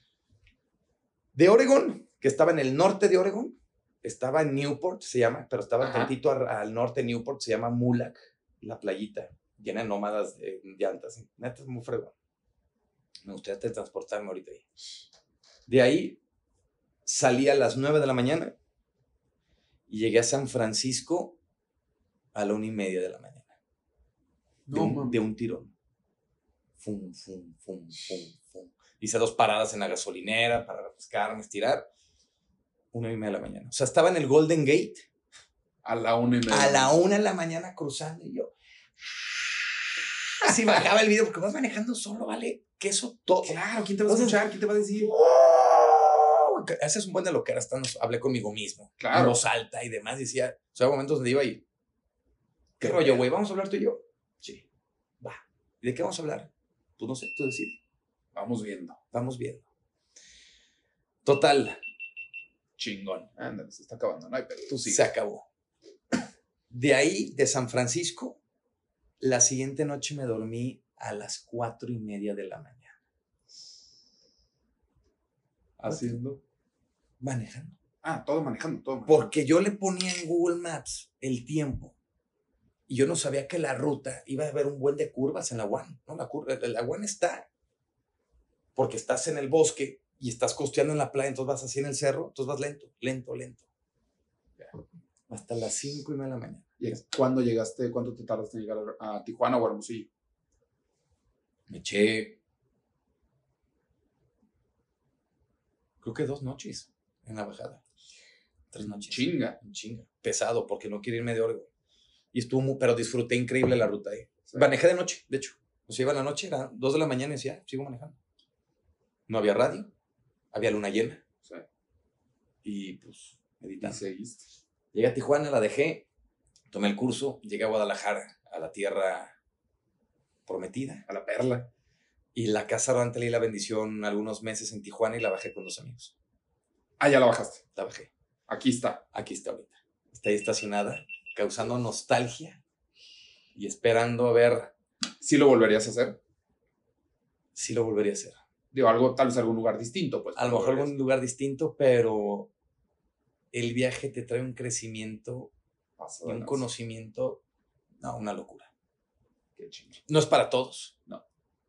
O No. sea, no es para todos, definitivamente. Y no es para todos, sino por un tema de lana, porque tú veías casas rodantes de un millón de dólares, o sea, pero les encanta. Sí.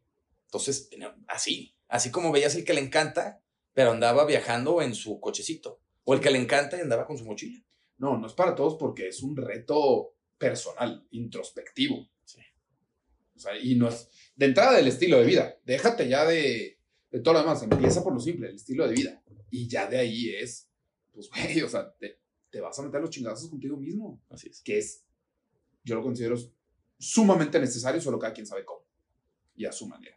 Así es. Mr. President, yo siempre acabo estos episodios con cinco preguntas Ah, no sabía. Eso. Muy bien. para conocerte. Fíjate, me hubiera gustado haberla sabido antes, entonces la respuesta es va a venir, punto. la respuesta va a venir Genuina. genuina. Ese es el punto. Qué bueno. Buenísimo. A ver, la primera, que es muy sencilla. ¿Qué libro y qué película recomiendas y por qué? Ya no puedes decir Into the Wild, eso ya lo viviste. Entonces, la viva imagen de Into the Wild. O de ¿Qué libro? Mira, un, hubo un libro muy padre. No está bonito, Ok. pero te hace ver eh, cómo si no somos conscientes cómo el ser humano se puede convertir en, en algo no tan bello y se llama Rebelión en la Granja. Ok. Rebelión en la granja. Rebelión en la Granja.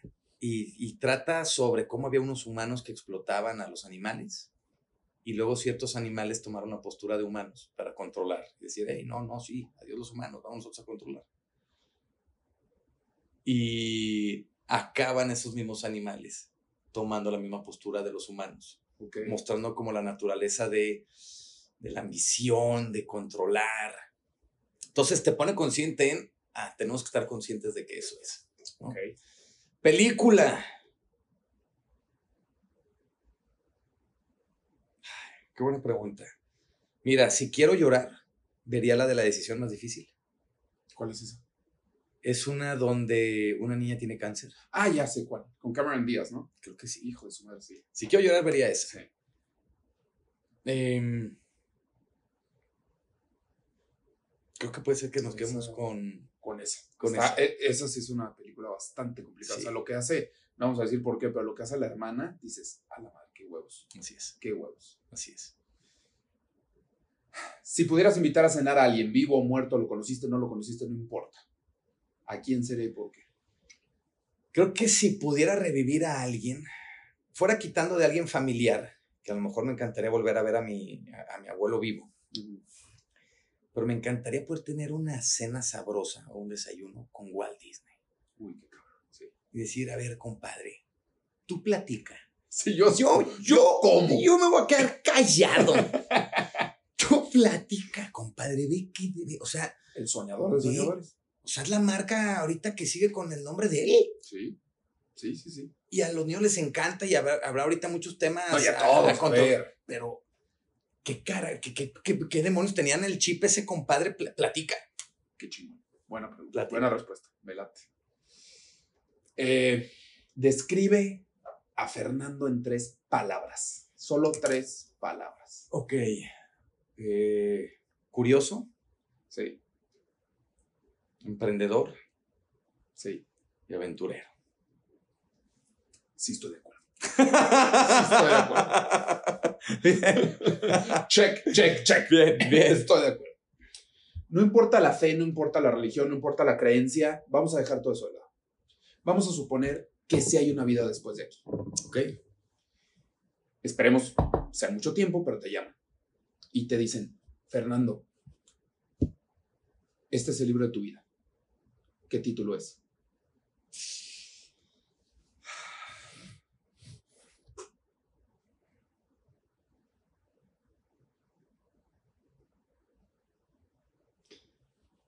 En búsqueda de la verdad individual. En busca de la verdad individual. De tu verdad. Sí. Y eso hiciste. No, pues ¿cuáles seis meses? Porque duraste un chingo en San Pancho. O sea, hiciste casi un año. Un año viviendo en Casarote. Sí.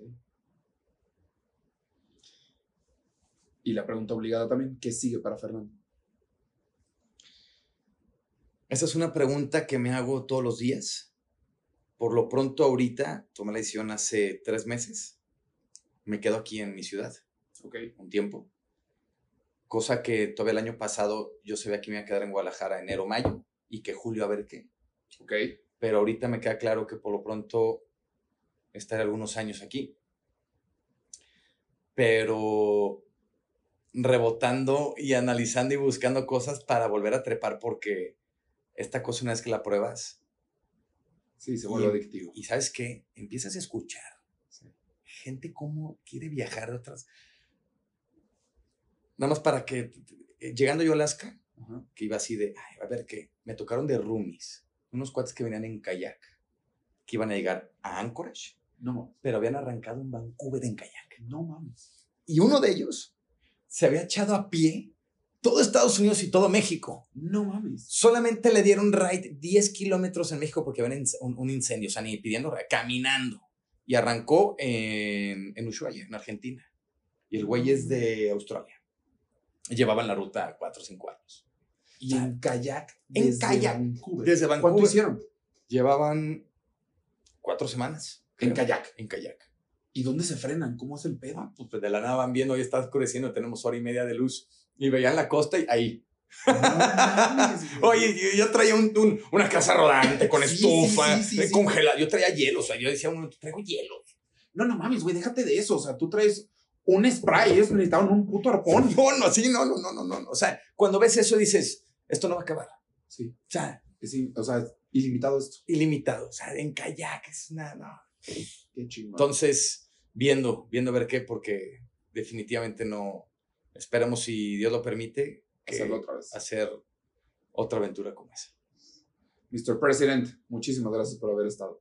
Qué chingona historia. Ya por fin escuchar la historia. Sí, muy padre. Ya por fin. Y Salud. Salud. Esta es tu casa Mil gracias. y ojalá que, que hagas otra de esas aventuras para tenerte aquí y que nos cuentes otra vez. Claro que sí. Claro que sí. Mi gente, como ya saben, otro episodio más. ¿Qué más les digo? Nos vemos la próxima semana. Mr. President, qué historia, ¿eh? Qué chingón.